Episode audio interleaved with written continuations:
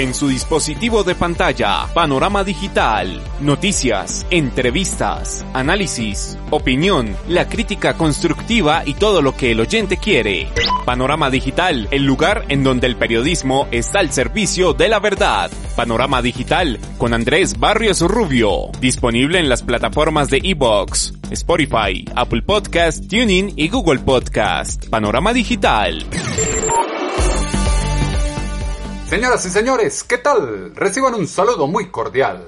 Es un placer volvernos a reunir con ustedes una vez más en nuestra cita semanal en su dispositivo de pantalla a través de las plataformas de Evox, Spotify, Apple Podcast, TuneIn y Google Podcast con una nueva emisión de este su podcast Panorama Digital, escenario de opinión y análisis donde el periodismo está al servicio de la verdad en los temas coyunturales de Colombia y el mundo. Bienvenidos. Siga Panorama Digital en las plataformas digitales y en www.andresbarriosrubio.com. Ha iniciado un nuevo semestre académico en pregrado y posgrado en las instituciones académicas colombianas, estamentos públicos y privados que ven cómo se resienten sus matrículas a lo largo de este periodo, fenómeno de decrecimiento que ya se vivía a principio de año antes de la pandemia y la coyuntura que está obligando a redefinir el concepto que se tiene de universidad, cambio de aula, modelos pedagógicos y programas que redefinen el universo académico acorde a las necesidades del mercado.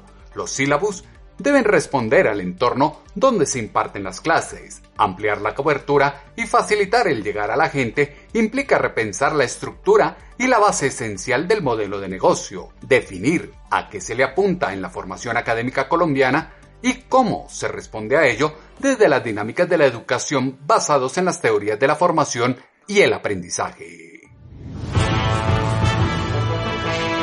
Panorama Digital también está disponible en www.andresbarriosrubio.com. En torno de apariencias saca a flote la desigualdad existente entre las instituciones de primer nivel, Andes, Sabana, Javeriana, Rosario, entre otras, y aquellas que desde notas de prensa o mensajes en las redes sociales navegan entre el mito y la realidad, incertidumbre operativa y actitudinal de las universidades que hacen frente a la deserción que ya se consolida en medio de la pandemia, aires de reforma estructural en la concepción educativa que está ligado a la reinvención del aula y la relación docente-estudiante en el marco de la tecnología, paso instrumental a las pantallas de los dispositivos que llama al cambio de chip entre los actores del proceso educativo y asumir unas nuevas dinámicas espaciotemporales, divergencias a las ya consolidadas en la educación tradicional. Si lo dice Andrés Barrios Rubio, póngale la firma. Crisis del sector educativo nacional se acrecienta de la mano del confinamiento y la premura económica del colectivo social. Tasas diferenciales de desaceleración en las matrículas marcan un derrotero que habla de un sistema formativo que debe reinventarse, en torno de necesidad que esboza cambios radicales en el modelo de negocio y rutinas productivas de las instituciones de educación superior públicas y privadas. Complejo escenario de compromiso, competencia e infraestructura para hacer frente a la transformación digital y pedagógica que se plantea de cara al presente. La educación es una actividad no impermeable a la virtualidad. La nueva realidad social delinea un marco de actuación convergente entre lo virtual y lo presencial, alternancia de componentes que llama a la evolución responsable de los anacrónicos estamentos universitarios al contorno de la biosfera formativa del mundo de hoy. Todo lo que usted necesita saber está a un clic de distancia con Panorama Digital. Apuesta estratégica en la que muchos, al mejor símil de los futbolistas, se acuestan jugadores y se levantan constituidos en directores técnicos, proceso de adaptación, cambio de retos importantes que estará condenado al fracaso de no estar sustentado en métodos investigativos que evidencien la realidad objetiva del contexto universitario colombiano y sus agentes, escenario de compleja coyuntura en el que las universidades privadas deben invertir importantes recursos en la adquisición de tecnología de punta y la capacitación docente. Pero el tema se vuelve complejo por las múltiples deudas que tienen dadas las inversiones que realizaron en infraestructura en el último tiempo, déficit financiero que los llevó a pedir también ayuda del gobierno, como lo afirmó en W Radio la estudiante de Ciencias Políticas y delegada al Consejo Directivo de la Javeriana, Alejandra Sánchez. Y una carta de representantes de las universidades privadas, que acá estamos algunos, diciéndole, bueno, es importantísimo que también nos apoye a las universidades privadas en este momento. ¿Cuál es el secreto? Las universidades privadas pues han venido, eh, sí, financiándose y toda, la vida se han financiado en un 90% prácticamente por ingreso de matrículas, pero la realidad es que han tenido, han accedido a créditos que le ha prestado sobre todo el FINDETER y el Gobierno Nacional en diferentes bolsas, pero el FINDETER, que es un fondo de inversiones del Ministerio de Hacienda para construir edificios y no, no, no ha sido propiamente por parte de las matrículas. Hay dos grandes, digamos, como ejes temáticos sobre los que va, están analizando los estudiantes de desertar. El financiero y, y económico que por supuesto pues se refleja en que los estudiantes, la mayoría de universidades privadas tenemos, tienen estudiantes de clase media, estratos 3, 2, 3, 4, o sea, en Colombia hay 207 instituciones de educación superior privadas. No solamente son los Andes y la Javeriana y la Tadeo, son 207 instituciones y la mayoría son institutos técnicos, tecnológicos y universitarios, que de por sí ya tienen una dificultad de la calidad bastante grande. Entonces, una parte es la económica y la otra parte es la, la de la calidad y la académica. Y en este reto, en este, en este eje sí que tenemos un reto gigante porque nadie se esperaba virtualizar toda la educación de la noche a la mañana y eso requiere y eso requiere también cambiar las modalidades y las, las formas pedagógicas en las que se está impartiendo la educación. Y es un reto que es imposible de suplir de la noche a la mañana y ha sido tan difícil para los Andes, pero imagínense si ha sido para los Andes y para la Javeriana difícil, ¿cómo será para los demás? Tienen una mayor cantidad de necesidades. Virtualidad de la noche a la mañana es imposible. Este proceso está acompañado de los cambios en las estructuras pedagógicas que si es complicado para los Andes, ¿cómo será para los demás? Entorno de desequilibrio que evidencia que conexo al músculo financiero y el buen ojo administrativo de académicos, la metamorfosis educativa debe estar cimentada en las políticas gubernamentales que doten de calidad el proceso de enseñanza-aprendizaje en línea, triangulación de factores que develan que por ahora los inconvenientes en las clases virtuales están a la orden del día, como lo dijo al diario El Tiempo el profesor de la Javeriana, Gustavo Rodríguez. En el tema de las clases virtuales, el primer inconveniente que he tenido es el tema de tecnología, porque yo he estado acostumbrado siempre al tema presencial de una relación directa con los estudiantes temas difíciles que he tenido en, este, en estos cursos virtuales fue cuando se me cayó el internet, donde pues yo tenía conectados un grupo de 25 estudiantes y se me cayó y no tenía en ese momento, digamos, como un plan B para poder solucionar. Finalmente eh, logré solucionar eso a través del internet del celular y logré la conexión, digamos, unos 15 minutos después. Pero fueron momentos de angustias porque para mí hay un tema de responsabilidad muy grande con los estudiantes y no tenía en ese momento cómo poder comunicarme con ellos porque no tenía información, no tenían el celular ni nada de ninguno de ellos. El tema presencial me parece a mí muy importante, para mí es vital porque uno cuando tiene una clase presencial pues puede interactuar con los estudiantes en forma directa y la gente puede preguntar y la gente puede pues, digamos plantear sus inquietudes, lo cual es más difícil interactuar cuando se hace en forma virtual. Es muy diferente poder digamos explicar y aclarar en, en tiempo real cuáles son las dudas, qué es lo que piensa cada uno y las inquietudes se pueden solucionar de una forma mucho más fácil. Los que yo destaco en la, clase presencial es la interacción con el estudiante, que para mí es vital. Eh, definitivamente las relaciones interpersonales no se pueden perder. Siempre tenemos que interactuar face to face. Definitivamente el concepto de aula cambió y la relación docente-estudiante adquiere nuevas dinámicas, contorno formativo que requiere la capacitación y cualificación docente más allá de cursos de dos horas o una mañana completa para asimilar y apropiar nuevas formas de llegar a los jóvenes que hoy transitan los espacios universitarios, adolescentes que tienen el mundo en sus dispositivos de pantalla y adquieren el conocimiento desde las narrativas interconectadas en diversas plataformas, diferencia generacional y de apropiación y uso de la tecnología que llevan a que en el desarrollo de las clases se vean limitaciones en todos los actores del proceso educativo, así como lo señala al diario El Tiempo el estudiante universitario José Manuel Carmelo Cardona. Hay algunos que no saben iniciar la cámara o compartir pantalla. También han habido casos en los cuales pues el docente no se pudo conectar o simplemente, no muchachos, miren, estas son las presentaciones, ta ta ta ta ta, vayan, métanse al drive y ya, esa es la, esa es la clase. La presencialidad siempre va a estar por encima de la, de la virtualidad, claramente. Cualquier persona, siempre y cuando tenga el URL,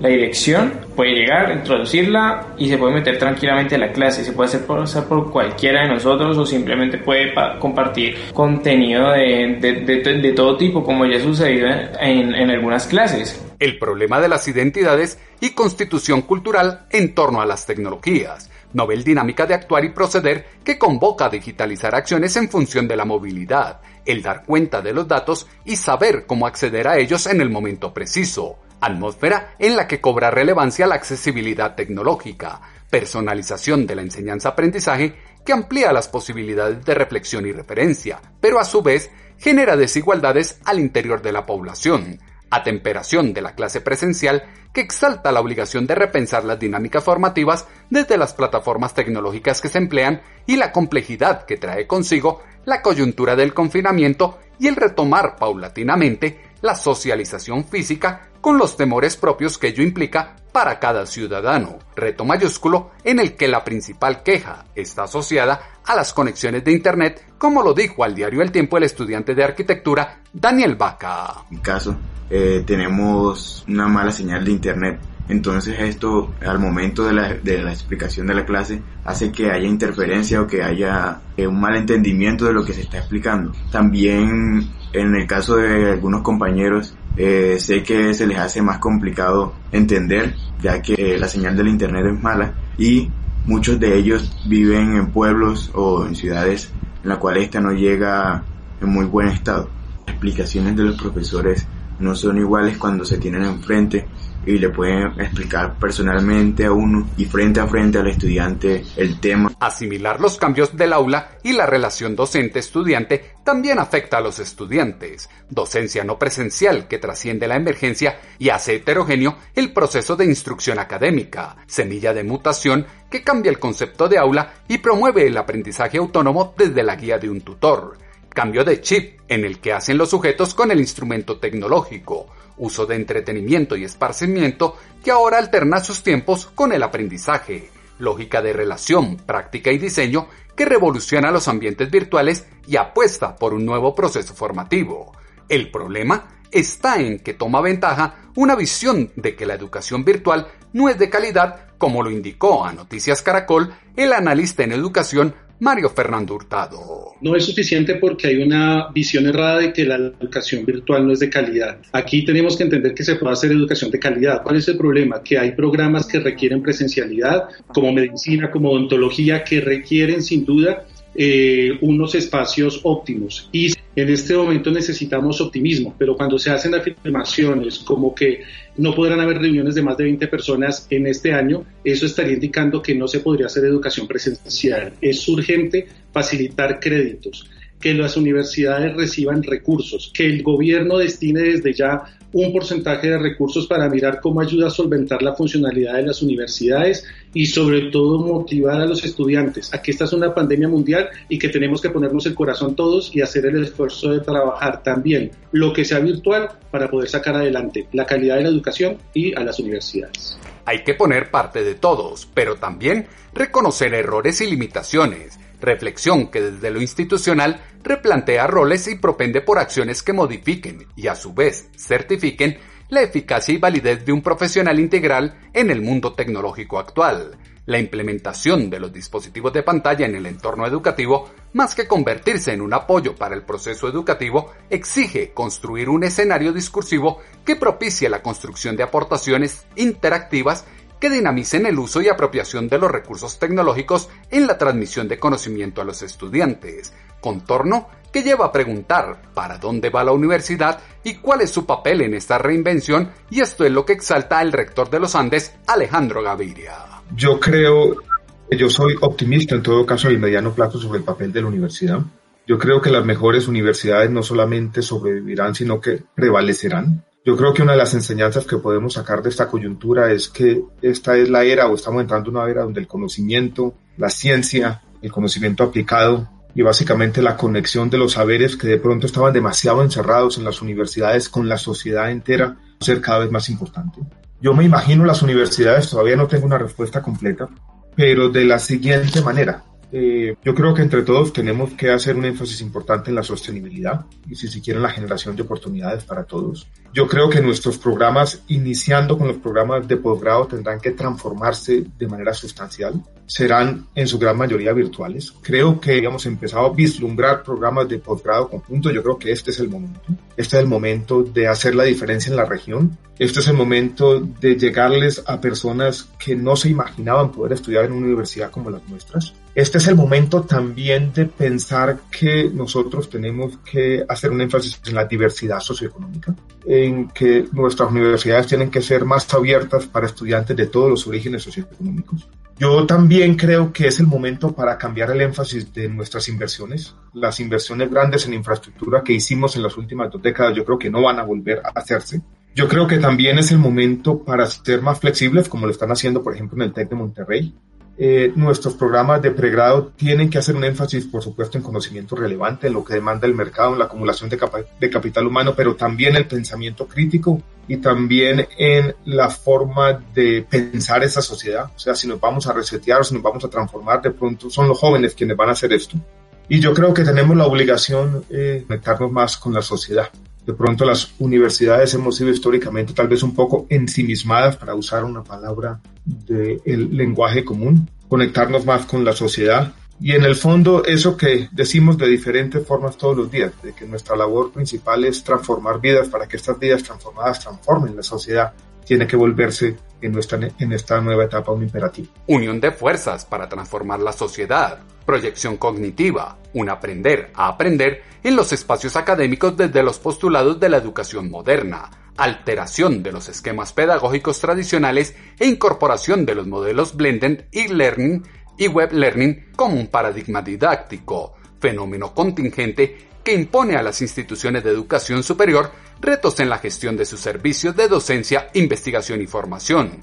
Crisis y transformación se retroalimentan en el proceso de crecimiento, como lo dijo en el diálogo con sus egresados hace pocos días el rector de la Universidad de La Sabana, Obdulio Velázquez Posada. Efectivamente, podríamos decir que crisis y transformación son, son dos ideas que, que se retroalimentan en este proceso y también en la historia de los pueblos y en la historia de cada uno de nosotros, porque yo creo que el proceso de crecimiento de cada uno de nosotros está, de las familias, está alrededor del manejo de la crisis, del manejo de las dificultades. O sea, creo que una primera línea es que la sabana ha enfrentado las crisis con realismo.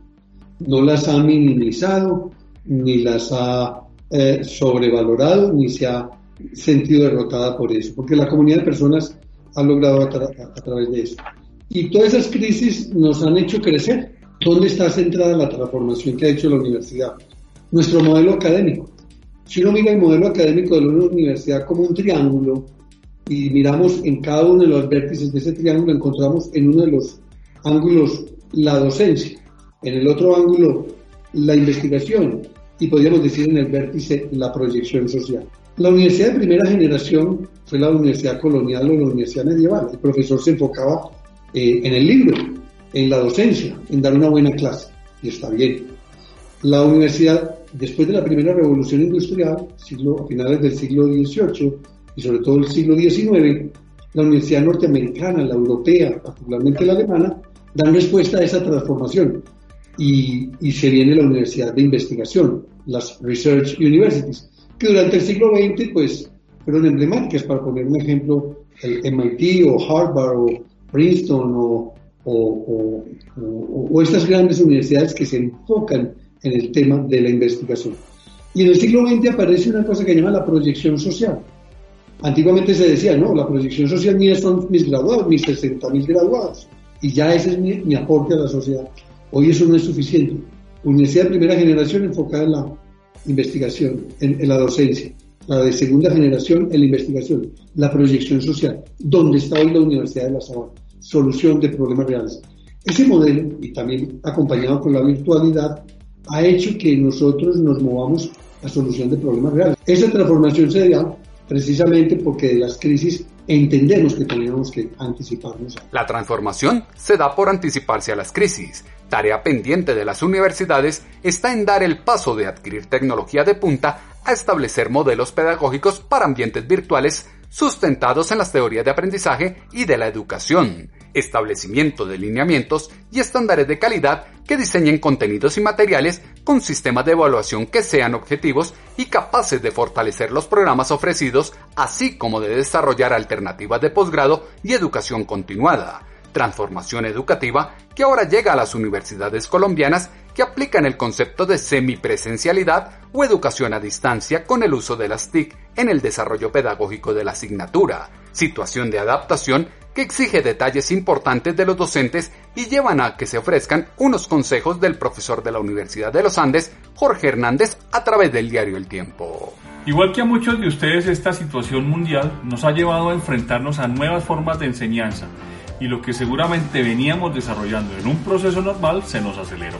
Hemos tenido que adaptarnos a esta nueva forma de enseñanza y de aprendizaje virtual, que aunque ha sido bien interesante, también ha sido un reto bien complejo para lograrlo. Aunque me he equivocado en esta adaptación, los principales retos al que nos enfrentamos es el cambio del entorno presencial al entorno virtual. Es decir, pasamos de tener un fondo real conformado por el tablero la presentación virtual y enfrente teníamos presencialmente a nuestros estudiantes distribuidos siempre en toda el aula. Nosotros como profesores nos ubicamos entre el tablero y los estudiantes y gozamos de un buen espacio que nos da facilidad para poder movernos. Pero ahora el entorno nos cambió. Recuerde que ya no estamos en el campus de la universidad y debemos aprovechar al máximo todos los recursos con que contamos en la casa. Internet, Wi-Fi, posiblemente tenga un computador de escritorio con cámara webcam y con micrófono incorporado o seguramente lo hará también con su portátil. Su celular con WhatsApp como backup para el plan B si se requiere o se cae el Internet. Afortunadamente las diferentes plataformas virtuales que hay en el mercado como Zoom, Teams, Blackboard, como las más utilizadas, han desarrollado la posibilidad de crear fondos virtuales que permitan editar, mostrar las actividades que suceden en su casa a través de esos fondos virtuales mientras usted dicta su clase. Lo más importante para usted y evitar el temor es que no importa que las clases sean virtuales. Los estudiantes se acuerdan de usted cuando lo vieron presencialmente. Mantenga su personalidad, háblele a la cámara de la manera que siempre le ha hablado a sus estudiantes presencialmente. Cometa los errores que comete en clase use los ejemplos y por qué no los chistes que suele utilizar y arriesguese con un avatar que lo represente para hacer más amigable la distancia virtual. Haga pausas activas, planeadas y cortas para sacarlos de la rutina virtual para que ellos se puedan recargar.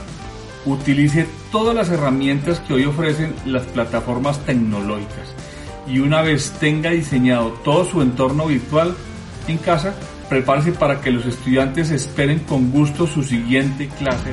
Son diferentes los recursos, pero lo más importante es cambiar el chip. La apatía y desafección de los estudiantes a la propuesta educativa actual tiene su eje articulador en el prototipo de uso y apropiación de las TIC ligado al modelo de presencialidad que integra tímidamente recursos multimedia a los contenidos programáticos y objetivos formativos. Los actores del proceso educativo requieren inmersión y apropiación de los avances tecnológicos y su vínculo con el escenario académico, responder a la destreza y versatilidad que deben tener los jóvenes en el empleo de las herramientas tecnológicas. Andrés Barrios Rubio, una voz confiable, una voz en el panorama digital. Es importante que las instituciones de educación superior reflexionen frente a la responsabilidad de educar y capacitar a los estudiantes y docentes en el uso racional y planificado de las TIC que se conciba la participación reflexiva de los actores involucrados en los procesos formativos, resignificación del concepto de docente y estudiante,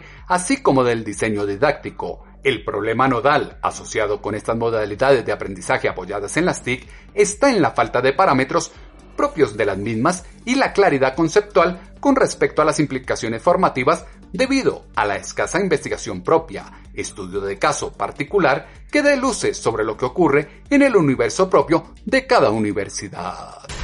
Las voces de los protagonistas se escuchan con análisis y contexto en Panorama Digital.